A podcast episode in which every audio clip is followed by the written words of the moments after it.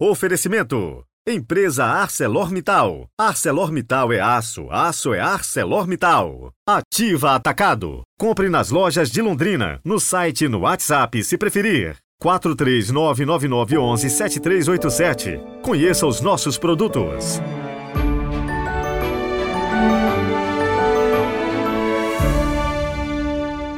Olá, bom dia. Quinta-feira, 20 de julho de 2023. Boas-vindas a você que busca de alguma forma conhecer mais a palavra de Deus e por isso encontrou esse nosso humilde podcast. Esses dias me perguntaram por que coloco o Evangelho, a homilia e o santo do dia. E a minha resposta é bem simples. A palavra de Deus está no centro, claro, da nossa atenção. E a história dos santos nos ajuda a observar como gente, como nós, praticou o Evangelho de Jesus e quem sabe a vida deles nos inspira. É por isso que uma história completa a outra. Hoje também é dia de rezar pelos patrocinadores do Evangelho do Dia. Muitíssimo obrigado. Comecemos com a nossa oração do dia.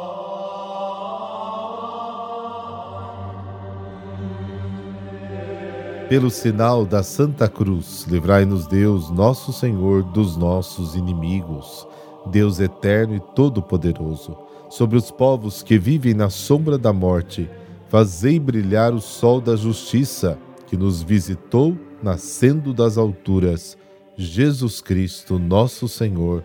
Amém.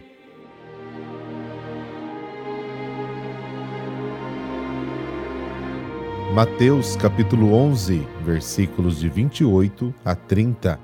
O Senhor esteja convosco, Ele está no meio de nós. Proclamação do Evangelho de Jesus Cristo segundo Mateus. Glória a vós, Senhor. Naquele tempo tomou Jesus a palavra e disse: Vinde a mim, todos vós que estáis cansados e fatigados sob o peso dos vossos fardos, e eu vos darei descanso. Tomai sobre vós o meu jugo e aprendei de mim, porque sou manso e humilde de coração, e vós encontrareis descanso.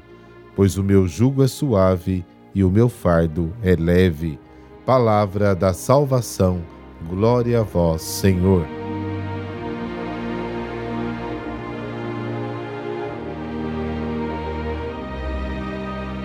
Certos textos dos evangelhos nos revelam todo o seu significado quando os colocamos no contexto do Antigo Testamento. Assim é este episódio tão curto e tão bonito do Evangelho de hoje.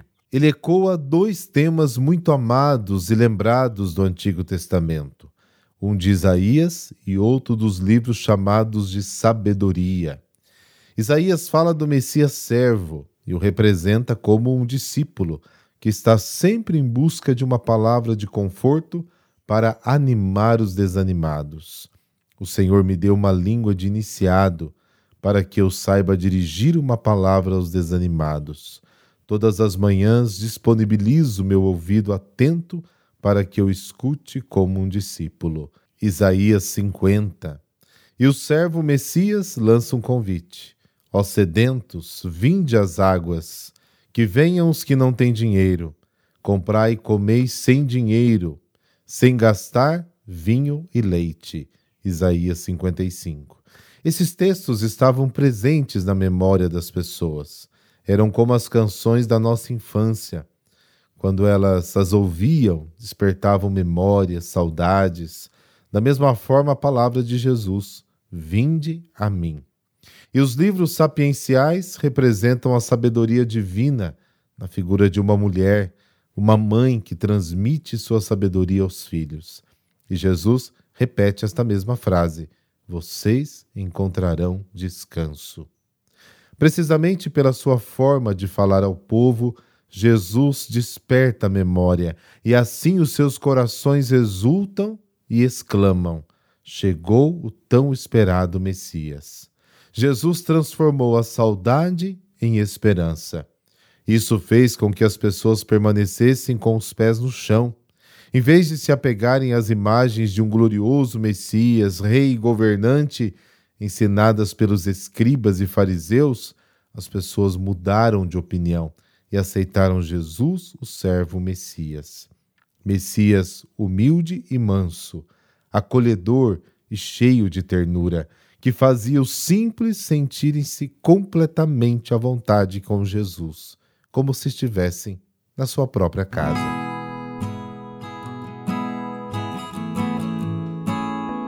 Santo Apolinário, bispo de Ravenna. Apolinário nasceu em Antioquia da Síria, sem uma precisão exata de data, lá pelo século I.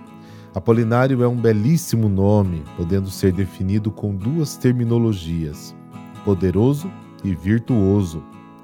Ao fazer a junção dessas duas palavras, significa que é poderoso em virtudes.